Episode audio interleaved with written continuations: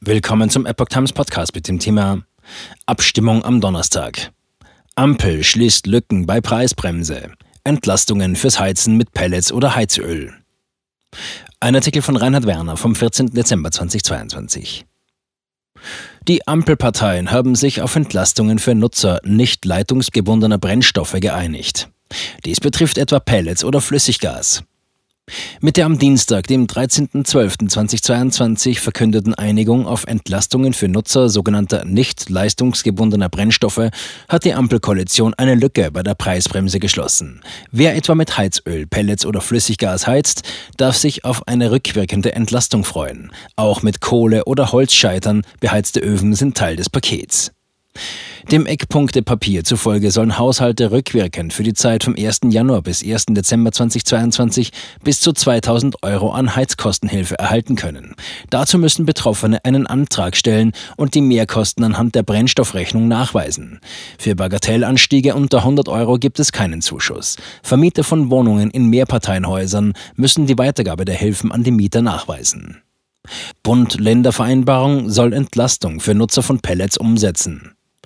Wie der MDR berichtet, soll der Bundestag bereits am morgigen Donnerstag den Weg für das Entlastungspaket freimachen.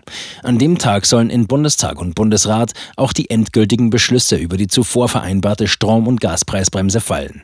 Die SPD hat mit Blick auf die Preisbremsen für Öl und Pellets Kunden zudem konkretisiert, wie die Ermittlung des Referenzpreises des Vorjahres vonstatten gehen soll. Gegenüber den Sendern RTL und NTV erläuterte Fraktionsvize Matthias Miersch, der Referenzwert wird vom Statistischen Bundesamt für die einzelnen Energiepreise ermittelt und dann müssen wir gucken. Da, wo es ihn nicht gibt, werden wir sicherlich ein Mittel für das Jahr 2021 ermitteln vom Bundeswirtschaftsministerium.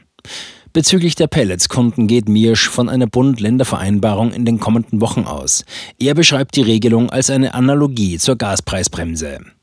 Auch dort bremsen wir auf 12 Cent. Das entspricht in etwa dem Doppelten von dem Preis vor dem Kriegsausbruch. Insofern sagen wir auch bei Pellets und Öl, das Doppelte muss man selbst tragen. Was darüber hinaus ist, 80 Prozent. Bundesregierung rechnet mit Kosten von 1,8 Milliarden Euro. Die Kosten für die Maßnahmen schätzt die Bundesregierung auf 1,8 Milliarden Euro. Finanzieren will man auch sie aus dem 200 Milliarden Euro Krisenfonds, der auch die Kosten für die Strom- und Gaspreisbremse bewältigen soll. Auch Härtefälle im Kontext bisheriger Preisbremsen sollen nun abgedeckt sein. Die Umsetzung der Maßnahme sei Sache der Länder. Vor allem in ländlichen Gebieten greifen viele Haushalte auf Pellets oder Ölheizungen zurück, Unternehmen oft auch auf Flüssiggas. In all diesen Bereichen haben der Ukraine-Krieg und die Russland-Sanktionen zu Preisexplosionen geführt. Auch Holz und Pellets waren betroffen, zum einen, weil das Embargo gegen Russland auch Holzlieferungen umfasste, zum anderen, weil Hamsterkäufe für eine entsprechende Nachfrage sorgten. Wie die Südwestpresse schrieb, seien die Preise für Pellets und Briketts aus Sägenebenprodukten im September 2022 um 144,3 Prozent gegenüber dem Vorjahresmonat gestiegen. Bei Holzschnitzeln und Plättchen sah es ähnlich aus. Fachverband rechnet mit leichter Entspannung bei Preisen für Holz und Pellets. Mit einem Tonnenpreis von 550 Euro lag der Preis für Pellets Mitte November immerhin wieder deutlich unter dem Höchstwert von Anfang September. Dieser hatte bei 838,37 Euro gelegen. Zu Beginn des Jahres mussten Verbraucher allerdings nur 374,55 Euro für die Tonne Pellets bezahlen. Und schon das war deutlich mehr als die etwa 230 Euro des Jahresanfangs 2021. Hohe Energiepreise und die Angst vor kalten Heizungen im Winter sorgten bereits im Sommer für Pelletspreise, die durch die Decke schossen. Besitzer entsprechender Heizungen deckten sich mit Brennstoff für den Winter ein. Gleichzeitig wollten viele Haushalte auf Pelletsheizungen umsteigen. Selbst Bestandskunden mussten bis zu zehn Wochen auf ihre Lieferungen warten. Neukunden noch länger oder sie gingen gänzlich leer aus.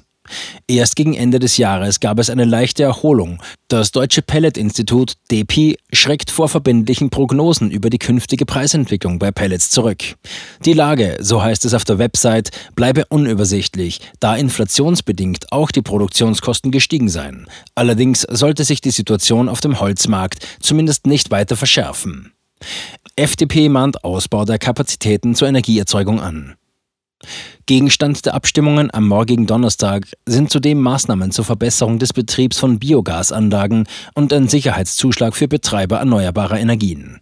Die Bundesnetzagentur soll den Vergütungsrahmen für Bieter bei Ausschreibungsprojekten von Wind- oder Solarparks künftig auch um bis zu 25 Prozent anheben können. Eine gesetzliche Begrenzung der Ausschüttung von Boni und Dividenden an leitende Funktionäre soll es auch für Unternehmen geben, die eine Preisbremse in Anspruch nehmen.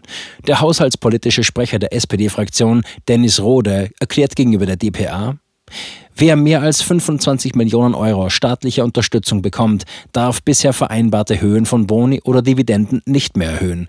Bekommt ein Unternehmen mehr als 50 Millionen Euro, verbieten wir die Auszahlung ganz.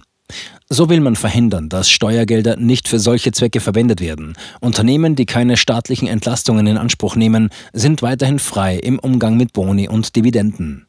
Der energiepolitische Sprecher der FDP-Fraktion, Michael Kruse, mahnt trotz der Einigung eine Ausweitung der Energiemengen an. Diese sei Voraussetzung zur Senkung der Strom- und Gaspreise und zur Sicherung der Energieversorgung. Es gelte, unideologisch alle Optionen für mehr Energiesouveränität zu nutzen. Dazu zählen die Gasförderung in der Nordsee und an Land und der Erhalt und Zubau von ausreichend günstigen Stromproduktionskapazitäten.